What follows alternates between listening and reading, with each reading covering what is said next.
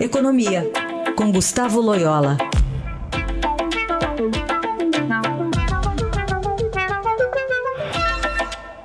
Oi, Loyola, bom dia.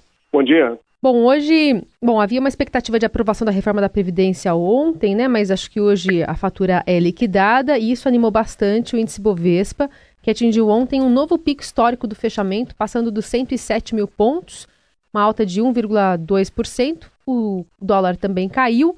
A expectativa para hoje é que esse bom ânimo permaneça? Bom, sempre existe aquela realização de lucros, né? Depois de um ali assim de de alta como ontem, mas uh, de fato a tendência é o, a bolsa se ficar em patamares acima de 100 mil pontos, acima de 105 mil pontos, é, em função aí da, da melhora do, do, das, da percepção né, sobre o Brasil a, a, partir da reforma da Previdência. Né? E também há outras notícias que estão positivas né, na, na, na, no cenário econômico, como por exemplo uma, uma reavaliação aí da, uh, da, das previsões de crescimento né, da economia brasileira para o ano que vem. Nada de muito espetacular, mas provavelmente o PIB vai crescer acima de, de 2%. É, então isso, isso anima um pouco aí mais a, o sentimento da, dos investidores. Agora, evidentemente, existe aí uma crise política no ar, né, é a crise do, do partido do presidente, que é um sinal amarelo aí, porque pode é, prejudicar né, a continuidade das, das, reformas. Existem várias é, medidas na, no forno né, para serem adotadas, algumas já no, no, Congresso, como, por exemplo, a autonomia do Banco Central, é, mas é, existem outras medidas importantes também, a questão é, da, da, por exemplo, da própria reforma tributária, da reforma administrativa, né, da, enfim, algumas reformas também que visam é, flexibilizar um pouco aí a, execução orçamentária, né, para facilitar o atingimento da meta de crescimento de gastos. Então, existem, enfim, uma, existe uma, um pipeline aí muito muito, muito cheio de, de, de, de medidas e de, de, que podem ser muito positivas para o país, né? mas podem vir a ser prejudicado essa, o sucesso dessas, dessas reformas aí por causa da crise política, né? Bom, Loyola, está gerando ainda alguma desconfiança aquela PEC paralela aí, não se tem muita certeza, né? Ainda sobre a inclusão de estados e municípios. Como é que você vê isso? Tem algum risco mesmo?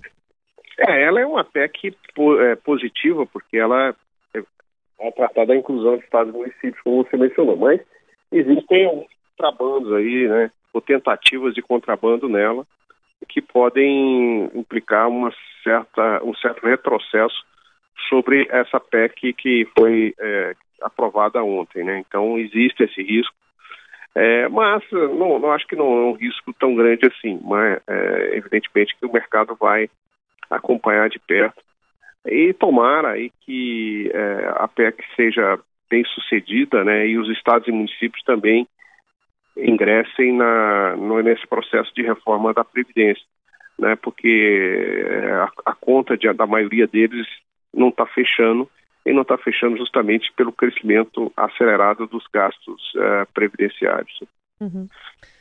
É, Loyola, eu queria também falar com você sobre essa aproximação do presidente Bolsonaro, ele está lá no Japão, acabou de sair de uma reunião com o primeiro-ministro japonês Shinzo Abe, e disse que foi dado mais um passo para viabilizar um acordo comercial entre o Mercosul e o Japão, dizendo que inclusive o Abe vem em novembro aqui ao país, convidou para ir numa churrascaria, enfim, quer que, essa, que esse acordo vá para frente, ao mesmo tempo em que queriam ver, ver um risco para todo o Mercosul, é, e está ameaçando isolar a Argentina do bloco. Que avaliação você faz desse contexto, pensando aqui no, no país? Bom, é, um acordo do Mercosul com o Japão é positivo, né? E, e pode, pode aumentar muito o fluxo de comércio entre, entre o Mercosul e, e, e o Japão, né? Então tem, tem, tem sempre é um passo positivo aí que ajuda as exportações brasileiras, pode ajudar e e também, é, evidentemente, fica mais barato a importação aí de produtos que são fundamentais no nosso, na nossa economia. É, agora, é preciso ter cuidado, assim, não ser tão otimista assim com essa, essa abertura. Em primeiro lugar, porque nós estamos tendo dificuldades é, para fechar o acordo, não fechar, mas para terminar né, a aprovação do acordo com a União Europeia. Né? Então, é, essas, essas, esses atritos aí entre o Brasil e a França, por exemplo, a Alemanha em, relação ao tema é, do meio ambiente, enfim, tudo isso deu pretexto para aqueles que são contrários né, à aprovação desse, desse acordo com o Mercosul nos parlamentos europeus é, de, de se posicionarem contra, serem mais vocais e coloca, estão colocando em risco a aprovação do acordo com o Mercosul. Né? Esse é o primeiro problema. O segundo problema é a Argentina. Né? Diante da provável vitória do, do, do, do peronismo, né? É, é, e é, isso pode, as relações com o Brasil podem azedar bastante, é, principalmente é, tendo em vista aí o tom muito agressivo que o presidente Bolsonaro é, utiliza né, em relação aí ao, a, a, candidatura do Fernandes. Então isso, isso de fato pode, pode ser um, um problema, né, porque se, se as relações Brasil-Argentina não estiverem bem, dificilmente se tem algum consenso para começar um, a negociação de um acordo mais é, é, robusto com o Japão. Né? E, e, para a próxima etapa da viagem, é, muda um pouco o cenário, que é a China, o cenário da próxima etapa. Ah, eu acho que a China é um parceiro comercial importante, enfim, acho que tem que, de fato, melhorar as relações com a China. Eu acho que no início do governo Bolsonaro é, houve aí algumas, algumas, é, alguns sinais aí muito negativos nesse relacionamento, algumas críticas é, por parte do Brasil à China, enfim é, mas aparentemente isso, isso retraiu, né? A própria ministra da Agricultura foi muito é, positiva aí para melhorar essa, é, esse clima aí com a China.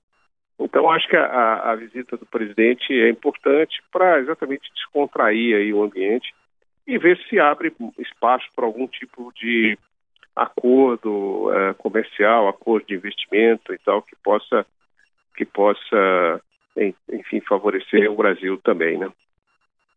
É, isso, somente levando em conta esse contexto da guerra comercial, né, entre China e Estados Unidos, que dependendo do que sair ali, o Brasil perde também nessa balança aí, né?